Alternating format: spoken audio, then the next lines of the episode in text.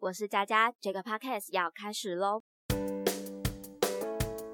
本集 JJ So News 来到四月第二周，一起回首近一周的搜寻趋势与热门事件吧。疫情的状态呢？因为每日确诊一直在拉高，不知道大家有没有觉得有一点担心呢？不过其实我自己因为已经打完三剂疫苗，所以好像不太会感到紧张啦。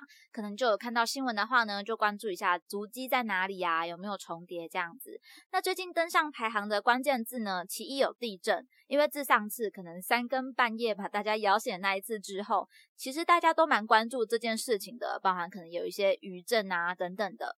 那其实我觉得好像人就是这样诶，事情发生的时候呢，就会很关注，再慢慢的淡忘，等下一次发生的时候再升上热度这样的这样的循环之中啦。那其实疫情也是这个状态，最近的确诊状况呢，也让台湾社交 App 有进入到排行榜喽。因为卫生福利部鼓励大家来做下载这一款城市。主要功能就是让你可以知道说自己有没有跟确诊者接触过。那可能讲到这边，大家就会想到说，诶，不是有简讯十连制了吗？其实我觉得十连制它是比较针对出入一个场合，那如果是社交距离 app 的话，它就比较针对在人与人的接触上。因为当你出门的时候，与你擦肩而过的人，你就可能不会知道说，诶，他到底去过了哪里呀？有没有什么隐忧之类的？那这个城市呢，它就是透过蓝牙的科技来产生 ID。那你在下载 app 之后，打开它的功能，它就会在你的背景城市中去做持续的运作。那当今天有出现确诊者的时候，系统就会自动比对，看你有没有跟确诊者的 ID 有过一些足迹的重叠啊，或者是接触，它就可以马上的通知你。那据说是比简讯的效率高很多的。那这一款呢，要说它吸引我的地方，就是它不会像简讯实验制一样，我可能需要特地去做扫描啊，加上我有扫描，别人不一定有的，有这样的小问题在哈。那目前台湾的防疫指挥中心就有说。目前呢，我们已经进入到的是新台湾模式，就是以正常的生活来积极的防疫、稳健的开放为原则来走。那我自己下载这一款 App，目前是刚开始使用，我觉得界面跟使用上都算蛮直观的。如果大家呃觉得不错，其实可以考虑一下哦。接下来下一个关键字就锁定在五倍券的玩鸟优惠。那目前呢，已经是四月中了。如果还有五倍券没有花完的朋友，记得记得要把握时间，期限只到四月底喽。那把握呢？这最后一波的晚鸟，其实蛮多的企业啊，或者是商家都有推出最后的优惠。有一些网友也有分享说，诶，可以拿去买优惠券，因为可能可以使用到年底，算是帮自己延长一个优惠期限的感觉。不过我觉得这个方法它可能比较限制于这个优惠的店家本来就是你会去的地方，会比较实际一点。那其他其实也有蛮多的企业推出一些超杀的优惠。我有看到一则新闻，同整出了一个懒人包，我觉得我。挑几个跟大家分享一下，就是有吸引到我的方案，像是王品集团他们和牛涮的玩鸟阵型，内用消费两克即上和牛或者顶级和牛套餐，就可以免获得免费招待的日本顶级 A 五黑毛和牛一份。那如果是四位客就招待两份，依次来类推。不管是平假日都可以做使用哦。那因为我之前有跟朋友去吃过一次这个和牛涮的活动，确实我觉得它是有它和牛是有它诱人之处的。所以如果大家对呃和牛或者是你很喜欢吃锅的话，其实就可以考虑大概两个四个朋友来做个聚餐这样子。那住的方面呢，吸引我的就是大阪根的森林温泉酒店，在四月二十九号前提供振兴券，平日深呼吸一博二十住房专案。那他平日周一至周四不限面额，只要你入住了板根双人客房一泊二十，只需要五千元加上十趴的可能是服务费吧。那因为它这个方案的原价是八千九百一十元，所以它就给我一种嗯很划算的感觉吧。那加上因为是森林温泉，这个就这个名字，这个地方就是给我一种很适合度假的感觉，它有一种远离烦恼啊，可以看看山景，很慢活的享受。我会觉得这种很放松的状态才是一个嗯休假的感觉。应该很多忙碌的人都会有想要这样子可以休息呀、充电的模式吧。